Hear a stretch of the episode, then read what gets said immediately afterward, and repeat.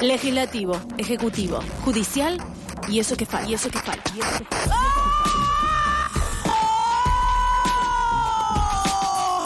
El cuarto poder.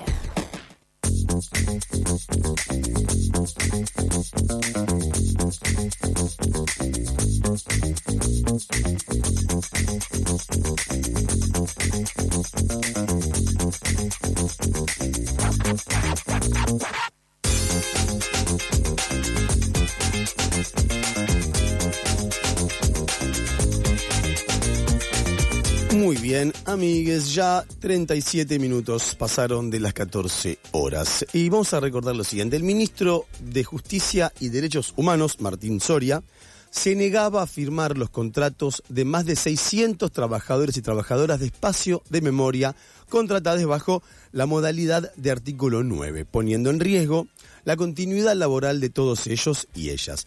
Ahora, para conocer más eh, sobre la situación que están atravesando les estatales, estamos en comunicación con Natalia, que es trabajadora de Espacios para la Memoria y la Promoción de los Derechos Humanos, dependiente de la Secretaría de Derechos Humanos en el Ministerio de Justicia y Derechos Humanos de la Nación. Hola Natalia, ¿cómo estás? Te saluda Emiliano, ¿todo bien?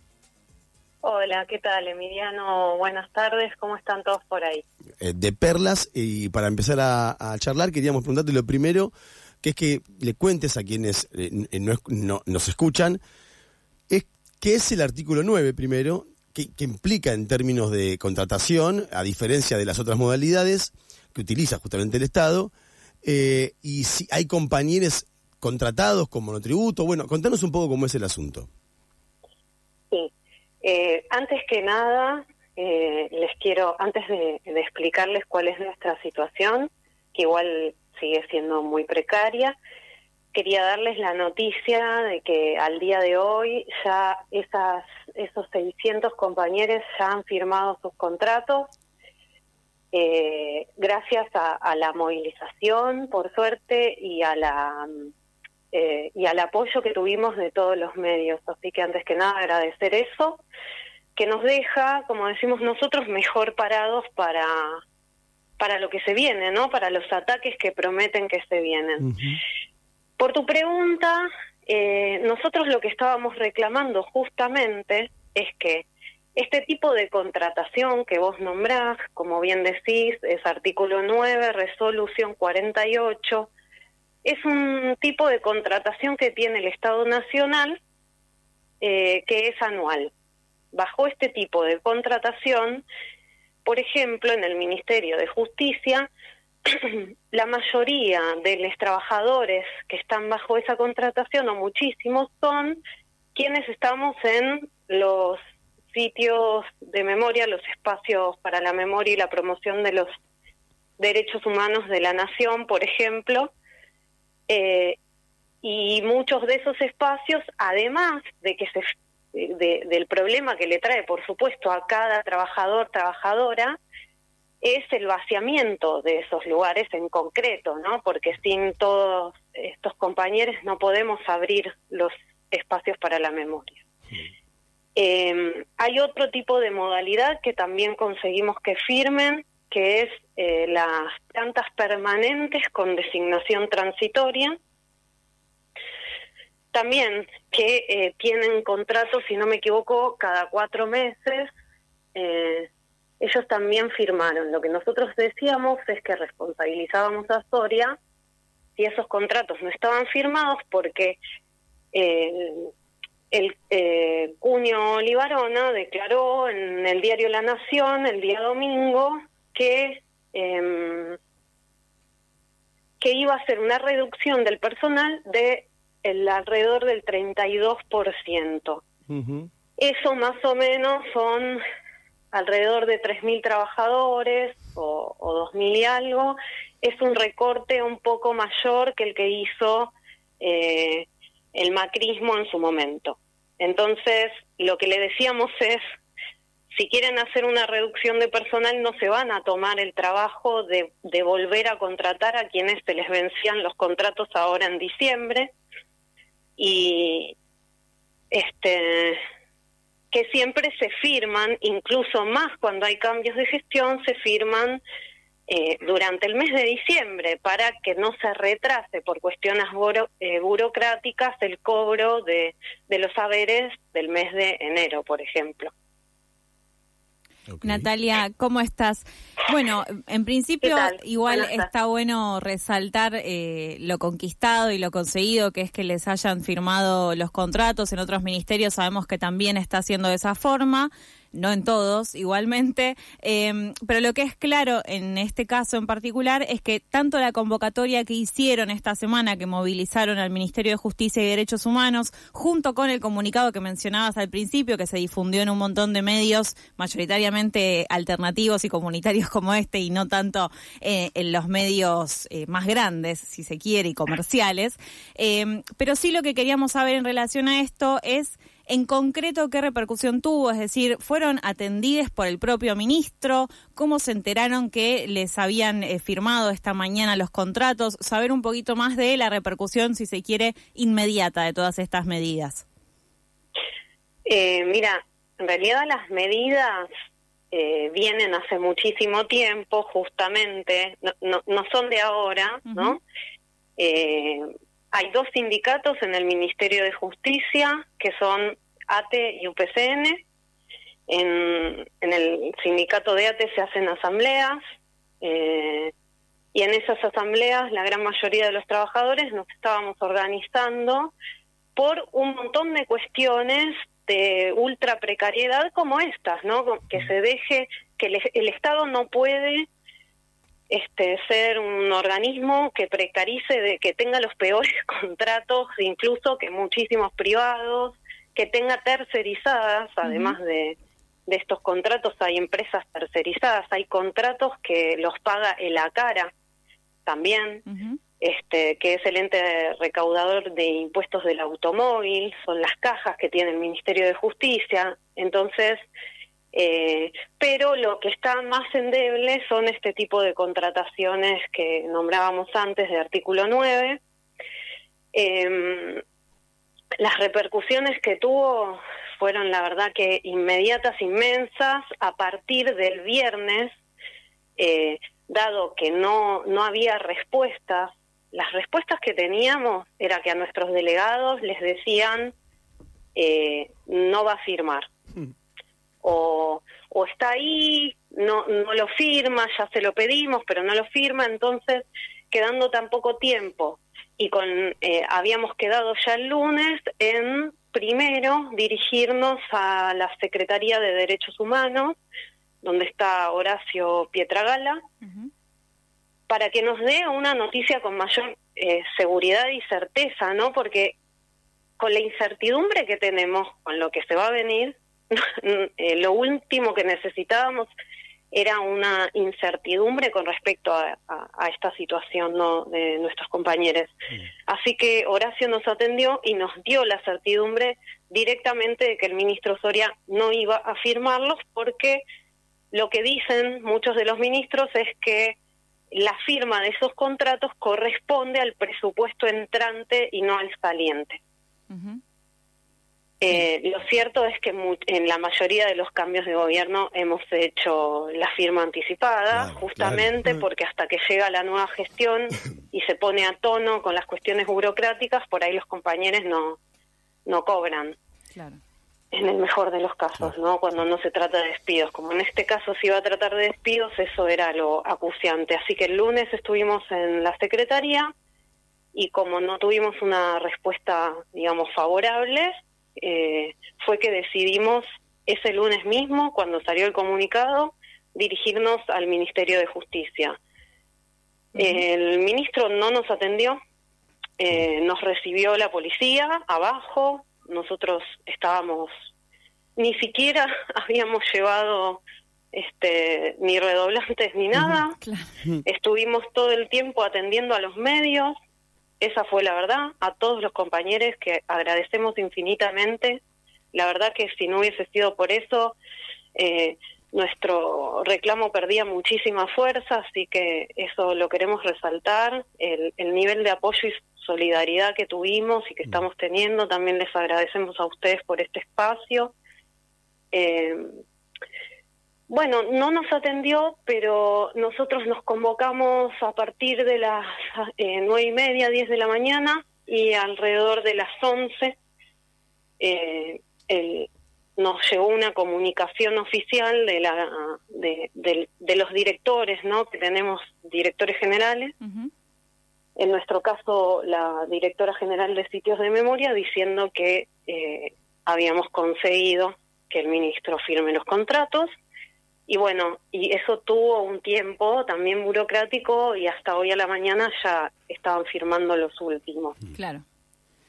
Mencionabas un poco la forma de organización que tienen quienes están afiliados a ATE y un poco queríamos preguntarte también en ese sentido qué rol es el que vienen teniendo los sindicatos, que mayoritariamente en todos los organismos del Estado son ATE y UPCN con sus diferentes tal vez vertientes, ¿no? Y las organizaciones y juntas internas propias, pero bueno, que nos cuentes ahí un poco qué, qué rol están teniendo, qué vínculo están teniendo con los compañeros y las compañeras.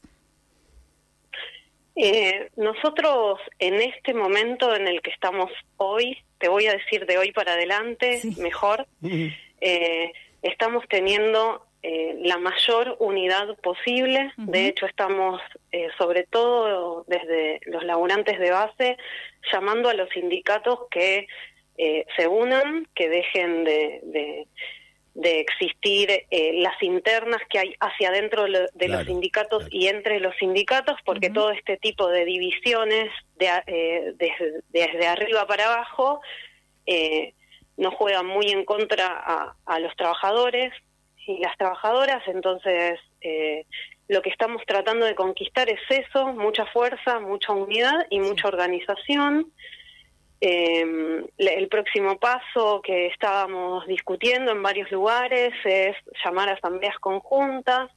Sí hay una crítica enorme, eh, por ejemplo, en el Ministerio de Justicia, que, que tiene que ver con eh, que eh, hicimos un montón de medidas el año pasado, sobre todo con ATE, pero esas medidas no tuvieron la suficiente fuerza o contundencia o fueron siempre iguales eh, como para, para poder, por ejemplo, haber conseguido eh, que muchísimos de esos artículos 9 que hoy se encuentran en esta situación de tanta angustia y tanta precariedad y bronca también, eh, muchos de ellos podrían haber pasado al planta porque los concursos en el Estado estuvieron abiertos. y estuvieron abiertos durante los cuatro años eh, muy, muy escasos casos eh, pasaron a, planta y el resto quedaron los expedientes sin que Soria los firmara. Entonces, eh, yo creo que con estas medidas demostramos que a veces,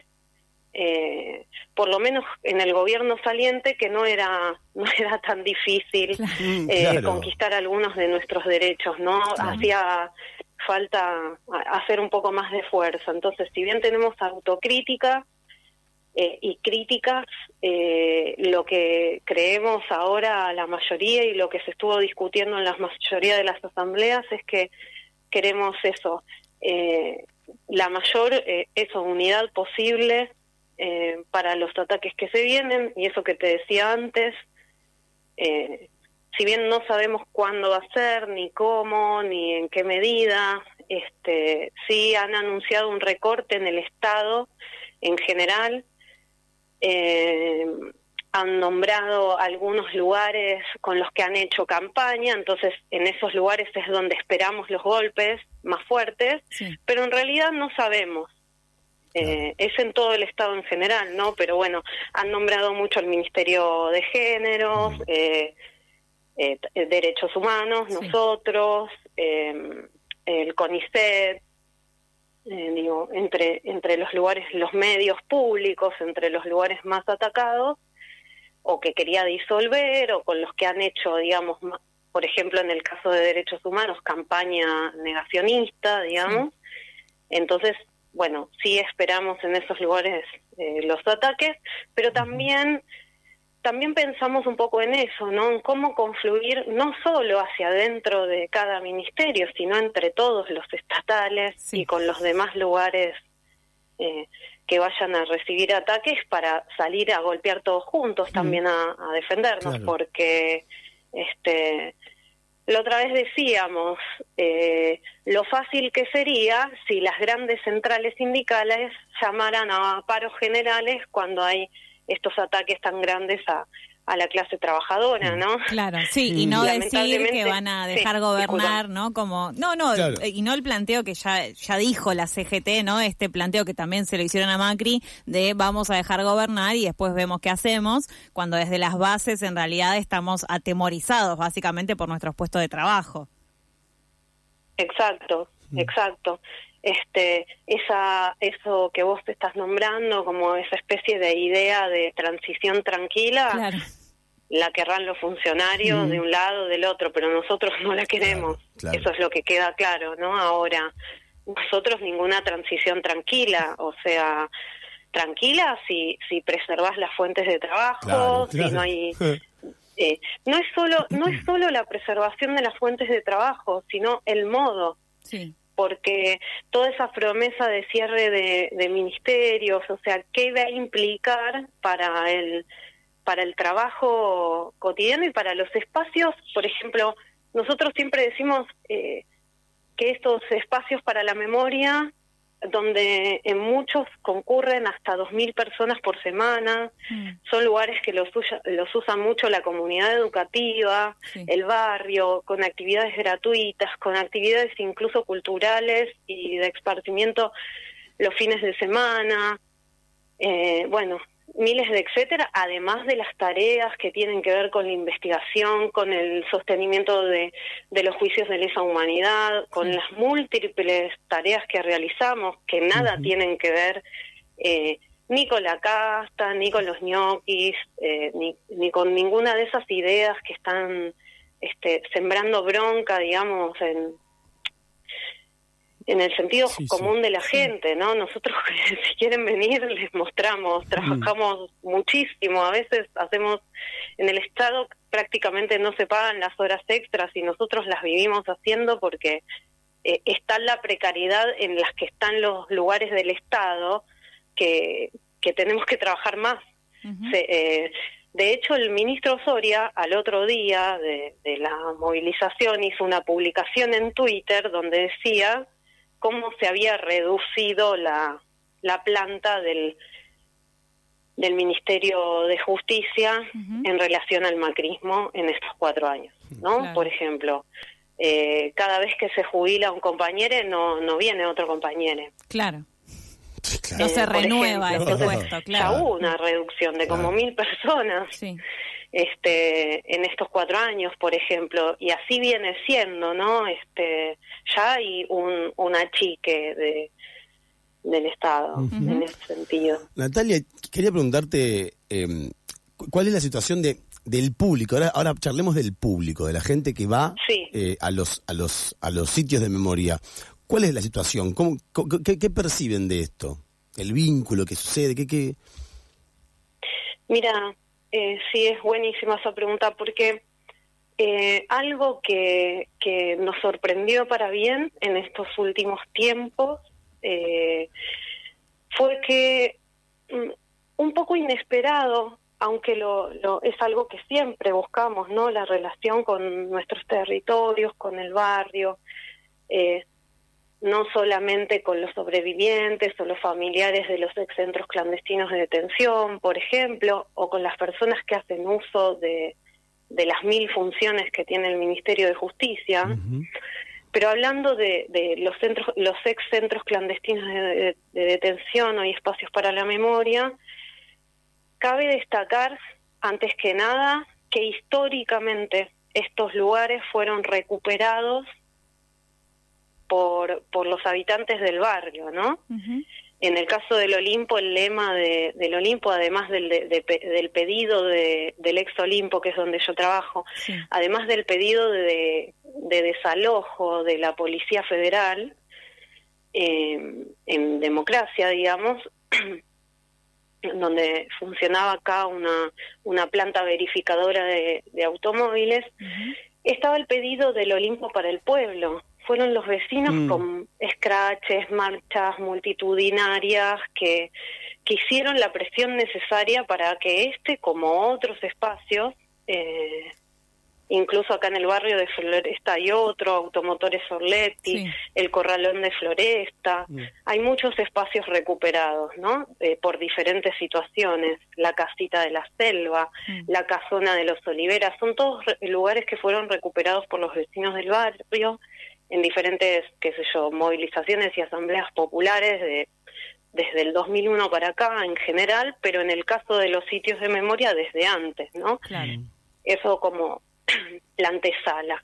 Ahora, si bien hubo diferentes momentos eh, de, en, torno a la concurrencia de los públicos a estos lugares, en este último tiempo, digamos, el último año, pero más eh, específicamente los últimos cuatro meses, empezó a, empezaron a llenarse muchísimo estos espacios. Hacíamos convocatorias, siempre las convocatorias a veces con, no sé, no tenemos eh, toda una un área gigante de prensa y de comunicación para para difundir nuestras actividades, pero se ve que hubo un público eh, en particular que, que quiso asistir y se llenaron de actividades en los espacios más allá de que siempre están llenos, que están llenos por ahí con escuelas, por ejemplo, hasta los actos de las banderas, los actos del distrito se hacen dentro de estos espacios. Mm.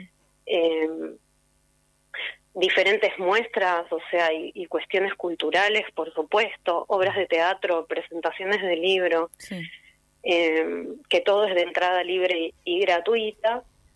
Eh, pero este, eso, eh, es, hubo muchas cosas multitudinarias, por ejemplo, y este sábado hay una actividad grande también a partir de las 5 de la tarde. Eh, acá, por ejemplo, en el, en el Ex Olimpo, que también se espera que venga muchísima gente. Entonces, en ese sentido también es, es no sé, el germen de, de algo que nos da fuerza eh, para, para lo que se viene, ¿no? Primero haber conseguido un chiquitito, una mejor situación con respecto a esto que, que charlábamos de los contratos. Exacto. Por el otro lado, saber que hubo un montón de medios, que no estamos solos, que hubo un montón de gente llamándonos. Yo sola creo que he dado como 15 entrevistas y así cada compañero. eh, y, y eso, y lo que estás nombrando ahora de, de, la gran repercusión que tienen las cosas, los eventos que hacemos en el barrio y, y eso, cómo vienen a, a abrazarnos una vez más. Sí, una última, Natalia, y un poco pensando en que el lunes llegaremos a nuestros puestos de trabajo, ¿no? En contextos completamente diferentes. Eh, es preguntar si hubo ahí algún tipo de acercamiento de quienes se nombran como las nuevas autoridades en esto que pasó en otros ministerios de, bueno, eh, charlas entre la gestión saliente y la gestión entrante para plantear algo de lo que será la, transición. ¿Hubo algo de eso? ¿Hubo repercusiones que, que les hayan llegado a ustedes como trabajadores? Claro, por el momento ni siquiera hubo rumores, o sea que creemos que nada. Eh, sí consultamos cuando nos atendió Pietragala este, a los laburantes eh, y nos dijo que no se había acercado nadie, o sea, no hay mm, Sí, ni, ánimos de transición. O sea, suponemos por, por, por lo que leímos en los medios que es Cunio Libarona el ministro. También habían dicho que iban a cerrar la Secretaría de Derechos Humanos, pero en esa nota por lo menos mm, dice que no, que van a reducir eh, la planta de trabajadores, pero no que van a cerrar la Secretaría. Entonces es como, es un mar de incertidumbres. Hubo otros lugares que no sé, circularon hasta audios de directores contando que se habían reunido, ¿no? Con, con las nuevas gestiones, que trataron de entregar todo de una manera, no sé, prolija y sin, eh, defendiendo todo lo que ponían a los laburantes, pero nosotros, nosotros no, no sabemos absolutamente nada, eh, no sabemos cómo va a ser el día lunes, eh, nada, bueno, pero lo que sí, lo que sí, lo que sí más o menos podemos eh, deducir es que quienes nos interesa, estamos juntándonos. Eh, bien decías esto de que se consiguieron esos contratos, eh, renovarlos. Hay em, medios que están interesados, hay personas que están interesadas en que esto se visibilice. Así que de alguna forma u otra da un poco menos de temor que si no estuviésemos, ¿no? ¿Cómo? Disculpame, da ah. un poco de temor. que, da, un poco menos de temor tenernos que no ah, tenernos. Ah. Sí, tal cual, tal cual eh, vos decís. Eh, más que temor en este momento tenemos incertidumbre, ¿no? Claro. Eh, es, es más esa la situación porque ya, no sé, el impacto de, del temor y eso un poco se nos pasó teniendo que resolver todas mm. estas cosas puntuales y, y, teniendo que salir como a pelear. Entonces yo un poco creo que eso es lo que nos va a pasar a partir del lunes, ¿no? Que si había mucha gente que todavía estaba impactada o en otros lados, ¿no? En otros ministerios, por ejemplo, eh, que cuando haya ataques puntuales eh, va, va a salir toda esta fuerza y toda esta solidaridad que sabemos tener también los argentinos. Exactamente. Natalia, eh, muchas gracias por tu tiempo. Sabes que acá tiene un espacio para lo que necesiten siempre. Bueno, muy amables, muchísimas gracias y bueno, estaremos hablando. así es. Mandamos un abrazo. Un abrazo grande y gracias por la comunicación. A vos, gracias. Pasó entonces Natalia, que es trabajadora de Espacios para la Memoria y la Promoción de los Derechos Humanos, dependiente de la Secretaría de los Derechos Humanos en el Ministerio de Justicia y Derechos Humanos de la, de la Nación.